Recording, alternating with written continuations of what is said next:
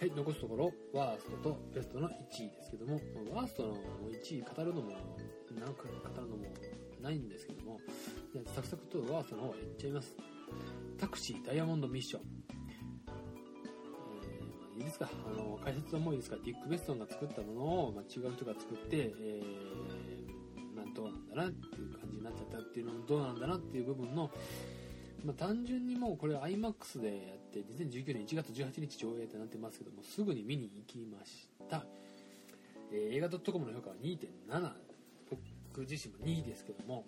もう本当僕何がまあまあふざけ方とかもそうなんですけども何が嫌って俺ゲロが嫌なんですよね。あたまに海外のあのアメリカのあの青春ものってまあゲロスタンバイミもそうかゲロってたらね。嫌いなんですよ。あれ。もうキッカーズもやってたけどきもうあのピッチパーフェクトもあったんですけど、まあ、何が楽しくてあれするのかなっていうのがゲロなんですよね。ゲロゲロあれもねでまだこうクソも入るんですよこのタクシーダイヤモンドミッションっていうのね。もう本当に嫌いで僕お物物がダメなんですよね。笑えないです。これ一応タクシー5になってるんですね。何なんだこれ。うんこれはもう本当にキャストを刷新してしかもなんか主役の人が作ってまあ去年の1位にしたのはあのラウですか。あれが、まあ、超絶僕思い出しても嫌な気持ちに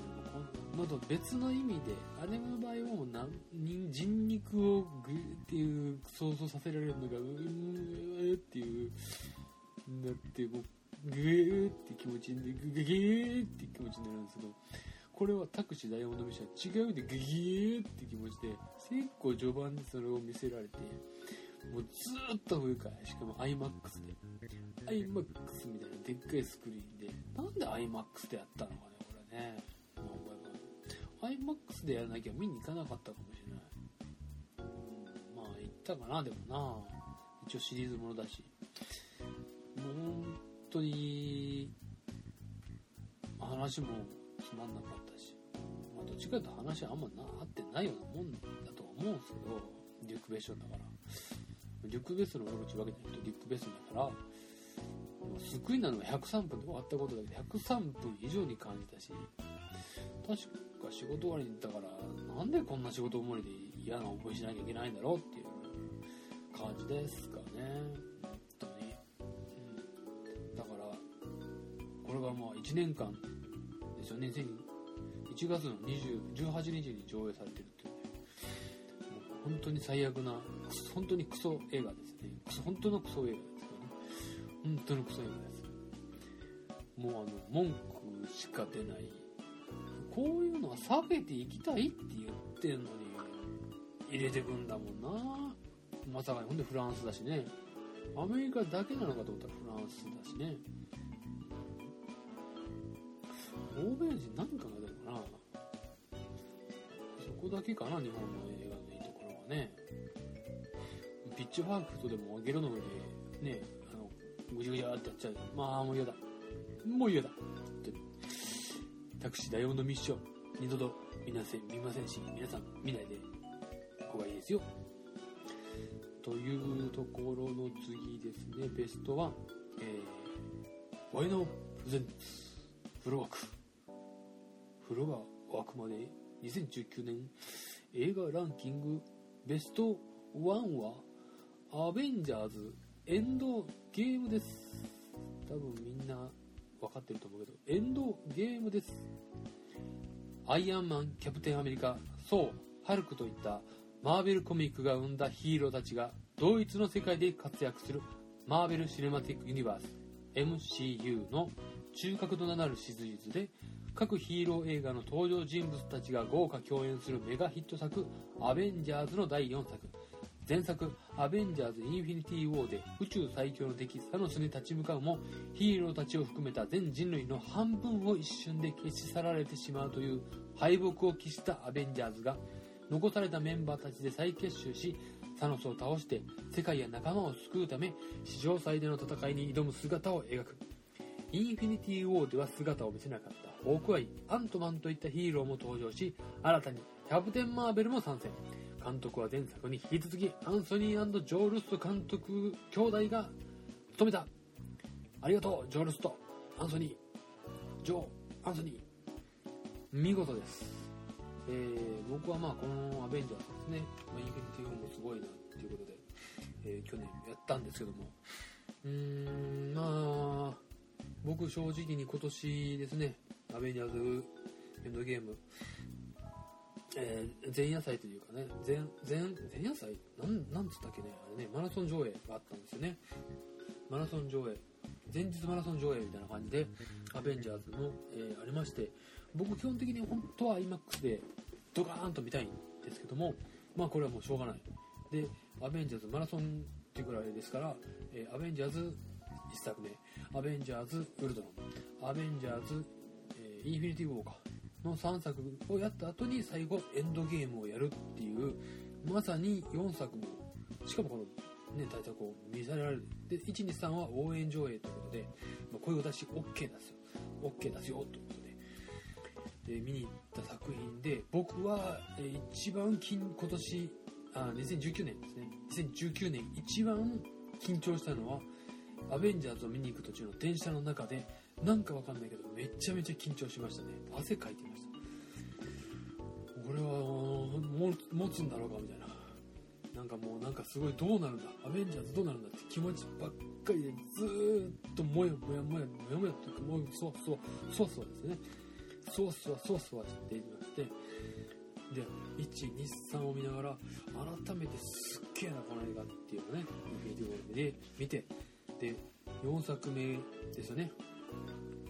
まあ、これあれですよ。上映前の話をずっと今するんですけども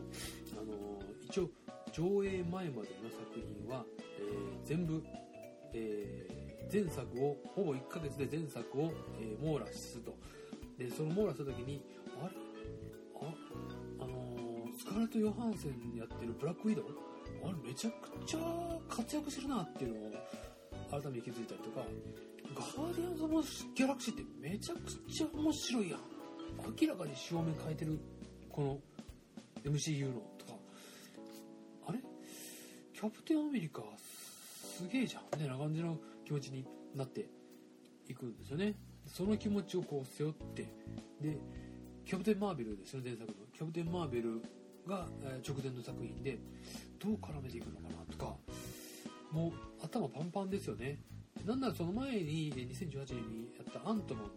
ワスプのラストはあのその半分になった瞬間で、えアントマンはあの量子粒子世界量子世界かに取り残されたところで終わっている。で、えー、そのその辺の伏線をきっちりこう頭の中に入れ込んで入れ込んだ上でこの参戦ですよね。まあもう本当に語れと言われれば映画を見ながら3時間3時間2分ですからこの映画。もうそんな体持つかっていう気持ちありましたしでマラソン上映見る時も、まあ、1作目ねもうほんと必死こいで席取ったんですよ。で真ん中取れなくてちょっと左端の方僕さ、えー、ですね、あの真ん中目が好きなので真ん中目の後ろ目が好きなんですけどもその時は真ん中目の通路の一番前のところの左目に取ってで足がこう投げ出される。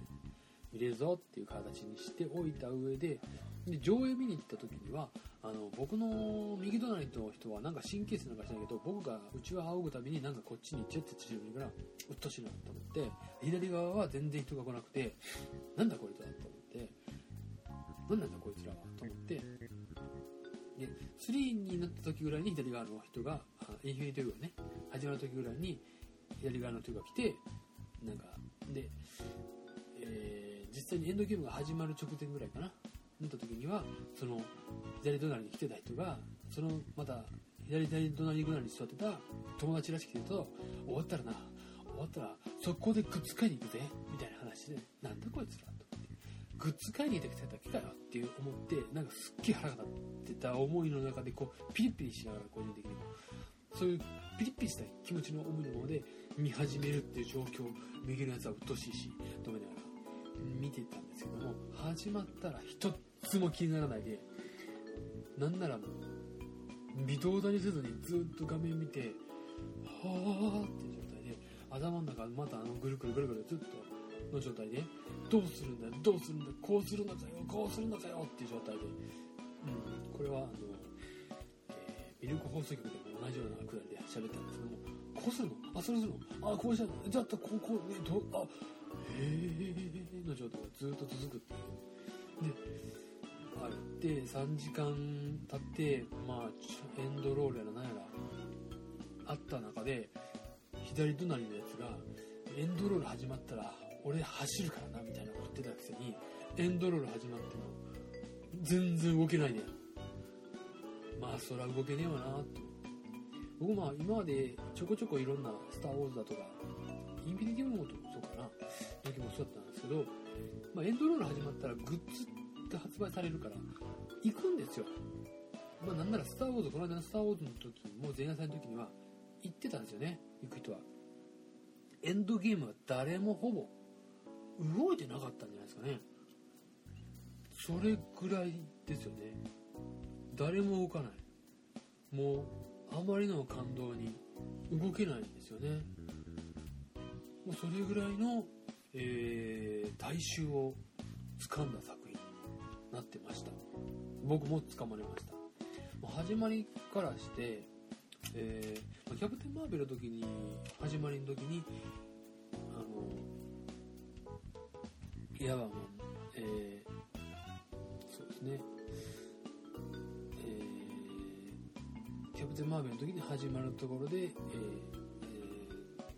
マーベルマーベルのマークのところでいろんなキャラクターが出るところとかでもあったんですけどもそこで、えーまあ、あったりとかあと、まあ、今回今回というかエンドゲームでもあこれ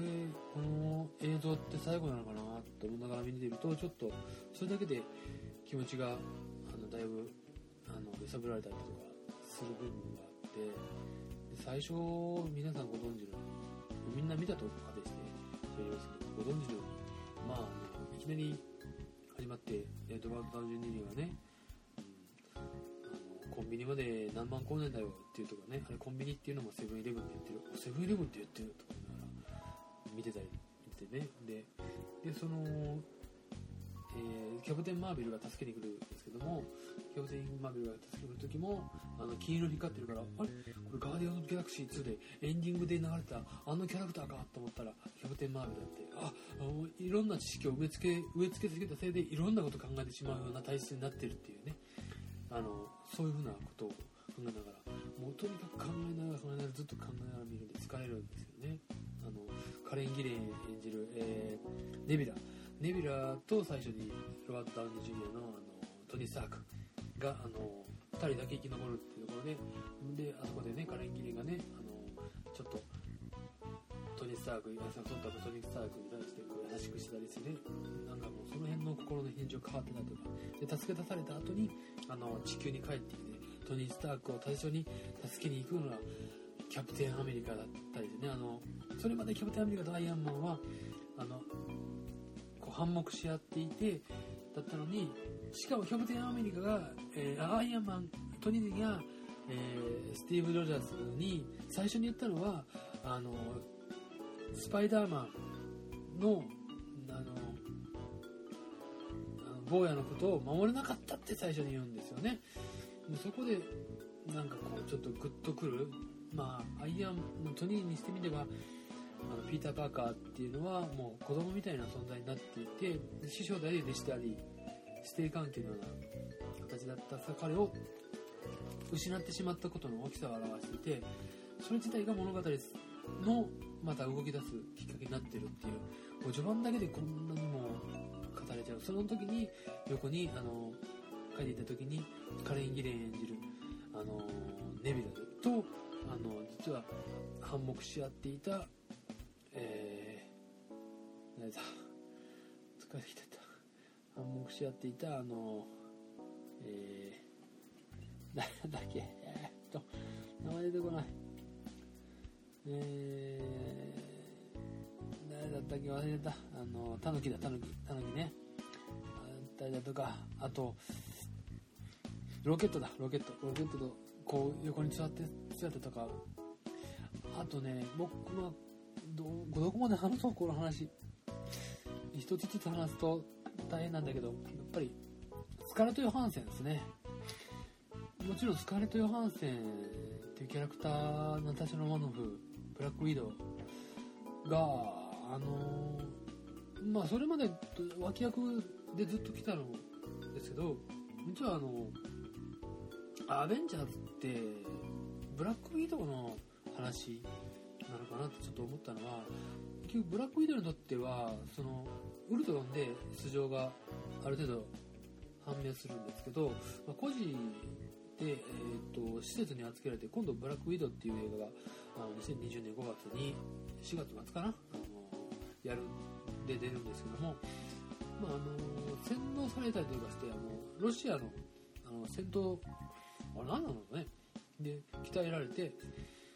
っていう形でスパイとして育てられてる。その彼女が身寄りのない彼女があの初めて持った家族があのシールドっていう組織であったりアベンジャーズであったりした。その彼女があのアベンジャーズのために一番そのつなぎ止めようとする。その行為がサノスを倒すだったりするだったりするんですけどで、えー、最終的にその、えー、ね報告を受けてスカーレット・ヨハンセン。だからスカーレット・ヨハンソンのその表情を追うっていうこのアベンジャーズの物語だけでも結構なんか結構なんかグッとくるものがあって、えー、クリント・バートンですホークアイですね。書いていた時に2人でこう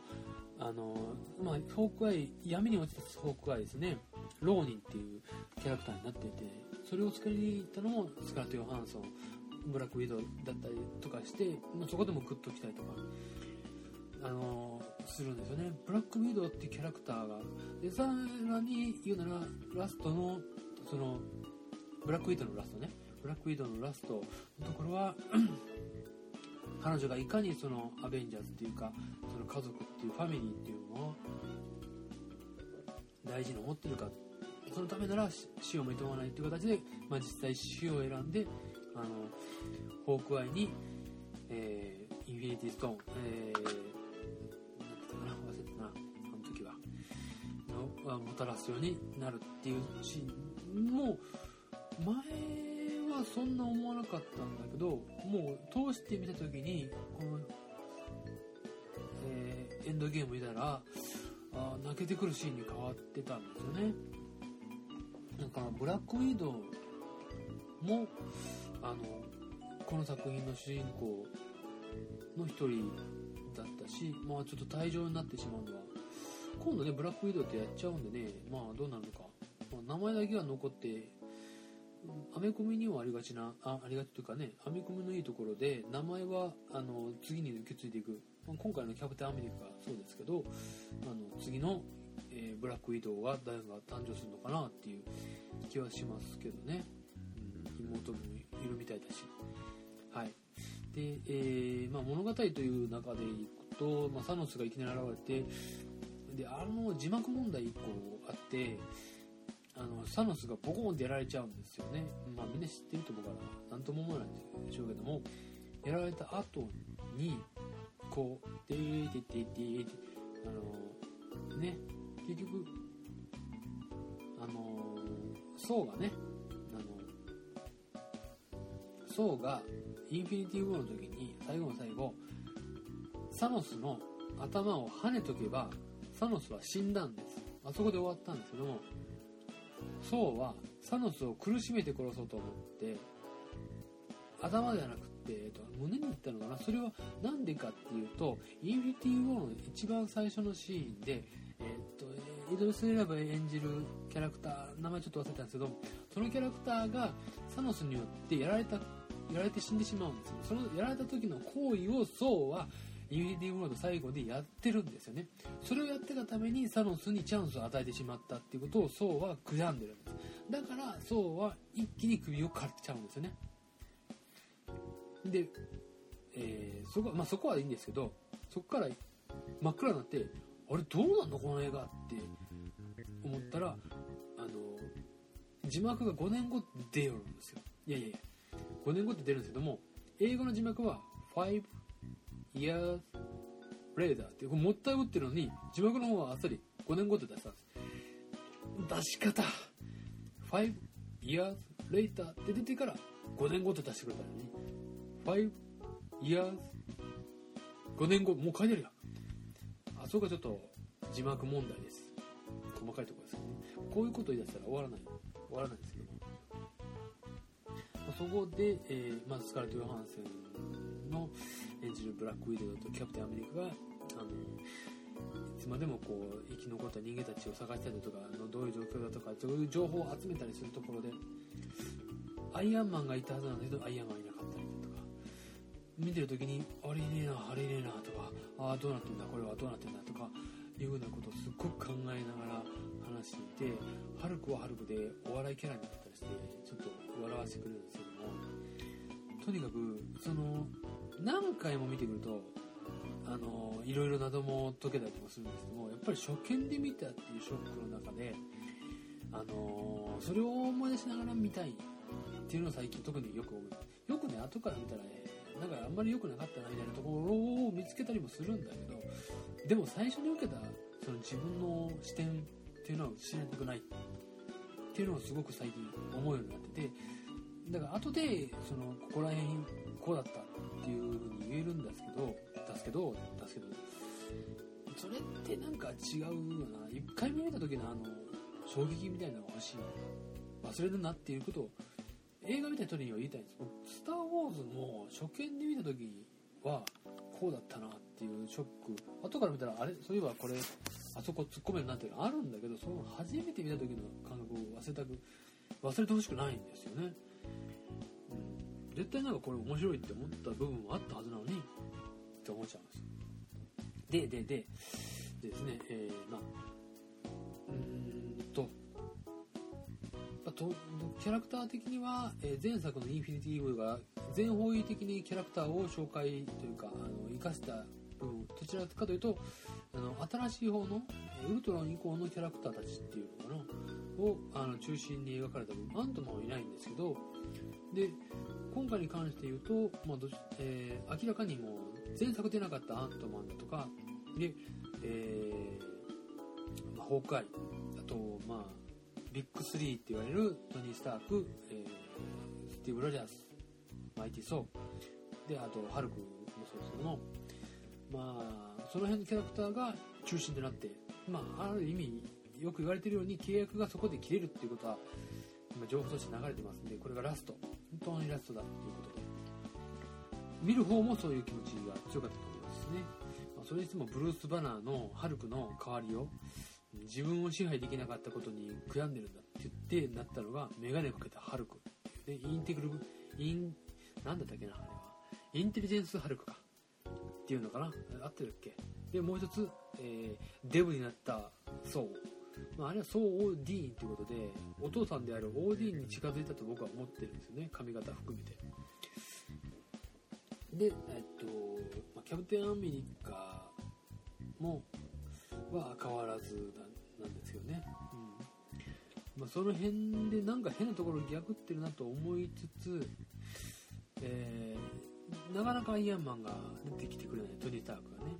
でまああのアントマンがネズミのおかげで帰ってくるっていうところがあるんですよ、まあ、これはディズニーだからディズニーだからネズミがミッキーマウスなんじゃないかっていうのは僕ちょっと思ってます。正直。ミッキーマウスが、えー世界を救ったっていう構図です。ここでいくと。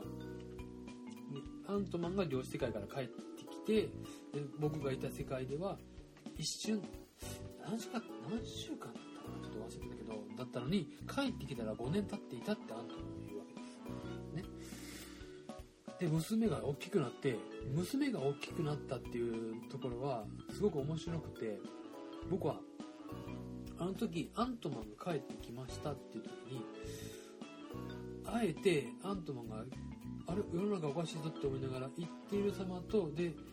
あのじ、えー、と娘に会いに行くっていうところに娘がでかくなっていてびっくりするっていう様を見た時にあの5年経った人間のリアクションを見れるんですよねあの場面でね。でなおかつ自分はそんなに立ってないっていうことを紹介を後でするというところでこれうまくできてるなと思ったんですよね。で、えー、つまり時間の流れが違うと。で時間の流れを変えれるんじゃないか、まあ、あのタイムリープですよね。一瞬で言うね。を言ってそれをできるんじゃないかって言って、えー、それをできる人間を探したりとかしている時にトニー・スタークのとこ行ったらトニー・スタークのとこにまさか娘がいるっていうね。可愛いんだこの娘さんがまたね。3000回愛してるんですよ。3000回愛してる。実際にトニーの、えー、トニーじゃないロバート・タウニー・ジュニアの娘さんからが言ったっていうね3000回愛してるっていうのが入ってる。3000回愛してる。でトニーは自分の今の世界を壊したくないということで、えー、拒否するんですけどもそのトニーを決断させる要因となるのが、えー、最初に言ったキャプテンアメリカに報告した坊やを助けられなかったっていう。その坊やの写真が自分の父親とかの写真と一緒に写ってる。ピーター・パーカースパイダーマンですね。彼はパイダーマンのいない世界を生きなければいけない。それだけが彼のこれだけっていうかまあそれが一番の彼の心残りであった。でピピ奥さんである、うん、ポッツですね。ペッパーポッツに、えー、くれて理論上はあの過去に遡ることができるってことを突き止めるシーンですよね。あそこら辺の演技もやっぱり投げてきますよねこれ語り出すと終わらないんですよもうやっぱりそのスパイダーマンへの思いっていうのがトニーにあったんだなっていうピーター・パーカーの思い。あの時に僕ちょっとあの写真がパッと出た瞬間に泣きましたね。ああそっか。すごい後悔してるからあそこに写真立て残してるんだなとかね。で思ってしまいまして。でそこからアイアンマン、まあ、もう参戦して過去に残るっていうところでキャプテンアメリカと和解してっていうのでこっからアイアンマンとキャプテンアメリカこの2人の話が軸となっていくっていうまあ明らかな3部構成。これは面白いですよね。3時間もあるって飽きさせないでなおかつそのトニーには過去のお父さんとの確執を解消させる。キャプテンアメリカには、えかつて愛した女性のことをがあの描かれると。で彼らのその結末の選び方、まあ、ちょっとここでははしょっていくんですけどもあとまああのそうですね。印象的なところはもう数数えきれないですけどもやっぱりあの、ね、昨日聞いたセリフナンバーワンで行くならばですね。うん。私は最強だに対するあのこれは、えー、サノスが言うセリフですね。私は完璧だか。私は完璧だ。I am なんだったかな ?in be 円ですね。それに対する、まあ、回答はあるんですけども、まあ、その前に、キャプテンアメリカが、もう散々パラ、もうラストの方になっちゃうんだけど、散々パラこう戦ってね、最後の最後敵が総攻撃で来るっていうシーンで、あのこの人数に勝てんのかと思ったらいきなり通信が入ってきて、えー、これがあのえー、っと誰だ？アンソニー・マキサム違う違うえー、サム・ウィルソンじゃないえファルコンか。えファルコンじゃないか。あファルコンか。アンソニー・マキそうそうそう。があのー左どうぞっていうセリフがあるんですよね。これはあのキャプテンアメリカのえー、っとあウィンターソルジャーがの時のセリフであのそあの通信が来た時に右お先かっていうセリフが出るんですよね。そしたらそこにキューンってあのブラックパンサーが出てくる。そして今までキャプテンアメリカが一人立ってた荒野の中にあの全員が集合するっていうシーンあそこがすごいおしゃれで。でキャプテンアメリカていうかこうアベンジャーズでみんながこう待ってたセリフアッセンブルですね。アベンジャーアッセンブル。いつ言うのかな？いつ言うのかなってみんな思ってたんですけどここで出てくるアベンジャーズアッセンブルってこの抑えた言い方のところもうみん回なんだろうその後ちょっとそのね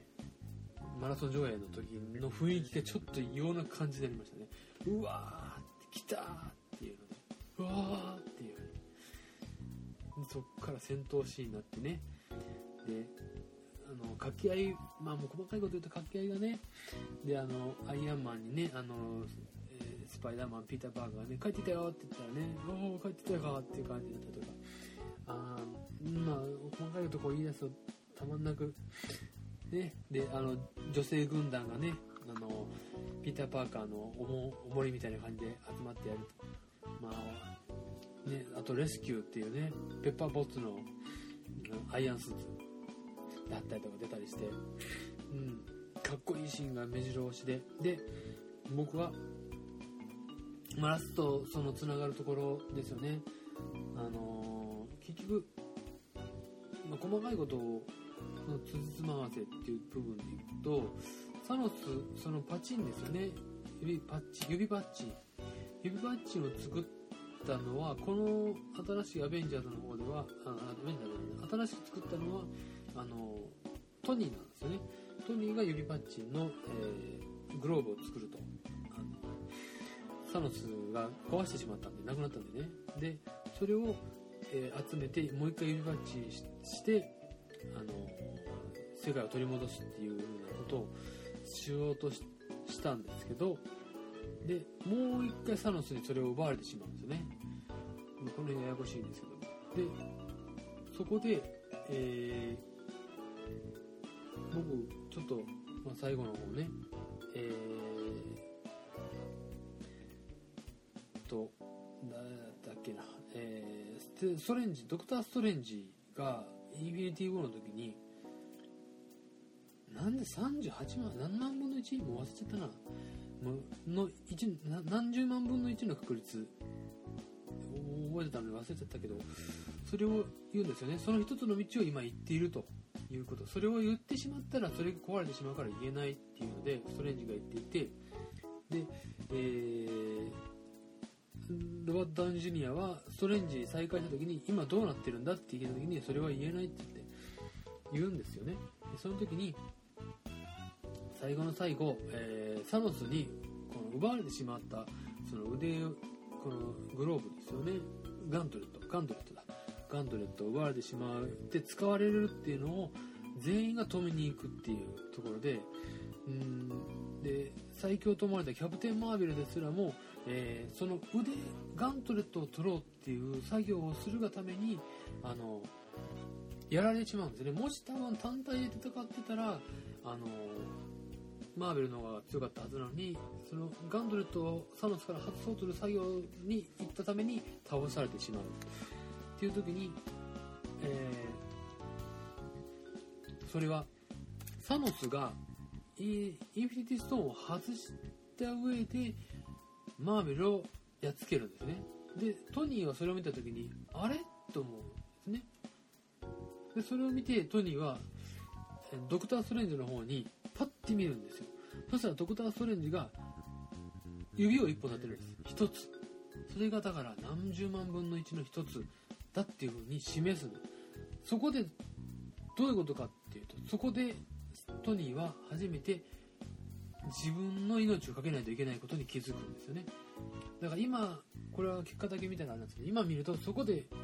トニーは死を覚悟してるっていうシーンになるんですよ。でそれはもうストレンジがずっとトニーアイアンマンだけを生かし続けて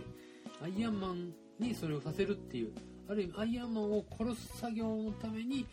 えーこの道を選んだっていう残酷なシーンでもあるあるんですよね。ということなんですよ。でその後トニーが取った行動というのはガントレットを奪うんではなくてストーンを奪って自分が作ったあのガントレットなので自分のスーツと自分のスーツはあのナノマシンなのでガントレットと同じ性能できるんですよね。でハルクがその前にやった時にはハルクですら腕がおかしくなってしまうぐらいだったのがトニーの場合は指パッチンした瞬間に多分死んでしまうだろうということが分かっているんですけども、えーそれをこうインフィニティストーンを奪ったと奪ってガントレットを奪わずにストーンだけ奪って自分につけると。いう声をしてあの私は完璧だっていう相手に対して私はアイアンマンだって返すっていうところはこれがねフィニシニカルでありねあのアイアンマンだっていうところでガーってきてそこで勝利の瞬間が訪れた後、えーアイアンマンの死ですよね。受け入れるところになっていくっていうところがすごいな。通じたかなこの今のことで。通じてんのかな？本当思い入れたっぷりに見るとたまらなくダメですね。やっぱ思い込み思い入れで。ねと人間を狂わしますよね。で、えーこの後の、キャえーアイアンマンね、えーもうもう涙なしでは語れないんですよね、うん、最初にペッパーを言うっていうのもいいですし、うん、ですね、うん、ダメだ泣けちゃうな。もう一回見たいけど泣けちゃうな、うん、ということで、えーそこでまあ次キャプテンアメリカが選んだ道ですよね。これはまあ実際のラストシーンにもなってしまうんですけども。はい。まあこれもうんまあこの二大巨頭がいなくなる。でそうはそうでよくわかんないところに飛んでっちゃうけども。クリスクリス・ヘムズワース自身は今あの俳優休業中ということでどうなるやら、まあ、まだね次アベンジャーとしては、まあ、続きを作るのかそれとも別の形で作るのか。その辺ははめ込みというか MCU の強みであり他にもチームがいくつもあるっていうところなのでまそれは楽しみですよね。あー全然足りねえなここだけでね。本当に。まああとあのー、ホークアイのこととかも語れるっちゃ語れるし。まあねえー、うん。ペッパーポットに関してはグリス・パルトロが引退しますね俳優を。ブラックパンサーもどう3もあるはずですどうするのかなとかうん。ガーディアンズ・オブ・ギャラクシー3はどうする監督戻ってきたけどどうするのかなとかもうとにかく先々のことまで気になる。気になる。でまああとエンディングですよね。一つ一つのキャラクターに対してあのドワード・タウニー・ジュニアクリス・エヴァンスマーク・ラファロークリス・ヘムズワーススカーレット・ヨハンセンジェイリー・ミナー全部そのやっちゃうんですよね。まあホークアイもねアベンジャーズだけなんですけどねやってんの。ほぼほぼアベンジャーズしか出てないですからね。あとはウィンターソルジャーぐらい。ぐらい出てないけど、うん、まあ、ホークアイのウルトロンでのセリフね。こうねあそこも好きですよね。いやちょっとエンドゲームに関しては本当この見事としか言えない感じになってしまう。ツッコミすらももうなんか逆にマーベル・シネマティック・ユニバースではあのー理由探せば全部覆されるような感じになってしまう。で、まあ、僕自身もちょっと僕の説というのでいろいろね話を持っていけてしまうぐらいの深みがあるのでまあ本当にいい作品だな全部見てきてよかったなって本当思いましたね、でもまさかこんなね映画としての大女子誌があの出来上がる時代に、ねまあ、僕自身が映画を見ている人間でよかったなと思ってね。いろいろなんかね「ジュラシック・パーク」を映画館で見てたら絶対にもっと楽しめただろうにとか、うん、いろいろ思うところがあるんですよね映画館に関しては。その中でこの作品をまあねうん体験できたっていうのは本当大きな節目の一つになりましたね、うん、僕のベストワンはアベンジャーズエンドゲーム、えーちなみにエンドゲームに関しては、え5回見に行ってますね。5回見に行ってますけど1週間に4回見ましたからねエンドゲームに関しては。ゴールデンウィークありがとうという感じでしたけど、ということで、えー、今回、このアベンジャーズエンドゲームで2019年を締めくくりますね。はい。はい。ということで、えー、ここまで終わりました。で、えー、この後ですね、え、ランキング外の部分で語りたいのも別撮りで撮っていますので、もしよければそちらの方も、お聞きいただければと思っています。というのと、あと、えー、映画 .com の方に僕のページがありまして、まあ、長いことやってるんですけども、なかなか気づいてもらえないっていうのもあって、映画 .com のまあ指標もいろいろと、えー、まあ、あの、5点満点のうちの何点かっていうのをね、いろいろ言われるんですけども、まあ、僕の場合、えー、指標、こういう思いでやってますよっていうのと、まあ、たまにレビューも書いていますので、その辺のを見てもらえたらと思ってはいます。まあね、大したこと書いてないです。あの、もう、まあ、点数の付け方見てね、ああ、こんな風に付けてんだとか、あ今後こんな作品見るんだなとかいうことを見てもらえたら面白いかなと思って付けています。えー、名前は、ワイナオ、アットマーク、フローワーク、カタカナでフローワーク、アットマーク、映画おじさんの風呂が沸くまで、ということでやってます。カタあワイナオもカタカナで、ワイナオ、アットマーク、フローワーク、アットマーク、映画おじさんの風呂が沸くまででやってますんで、よければ覗いてみてください。え、ま、長々と付き合いまして、付き合っていただきましてありがとうございます。まあちょっとね、えー、どういう形で、えー、終わらせようかなっていうのもあった。まあ、まあ、あんまりしょっちゅうかかってね、他のランキングとかも見たいですよね。楽しみですけども、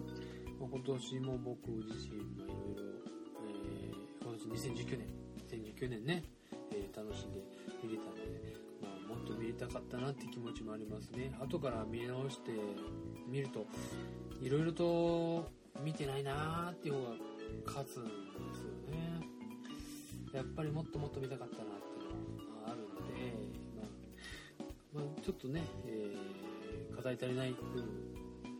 ですけど、まあ、ちょっと毎週毎週やるのも大変で年末で今あの大晦日の6時ですからね夕方6時ですからね、えー、大変なんですけどもまあまあ、こういう感じでやってこれ、やってきてるんだよね、今までね。ね、1回は。で、聞いてる人がね、僕が知る限り、1、2、3名は確実にいるなというのは、調査されてますんで、その方に最低聞いてもらえるなって、思ってますんで。はい。まあでもランキングで言うと僕のランキングなんでほんとみんなが知ってるタイトルであったりするので、そんななんか映画ファンから注目されるようなタイトルでもないから、まあ、だからまだいいのかなっていう部分もありますねっていう感じで、でこんな語り口で長々と喋って本当に聞いてくれてありがとう、ありがとうございますっていう気持ちでいっぱいです。えー、2019年、いかがだったでしょうか ?2020 年はどんな映画ライフ 映画ライフだって？映画ライフになっていくんでしょうかということで長々とありがとうございました。では、バイなら。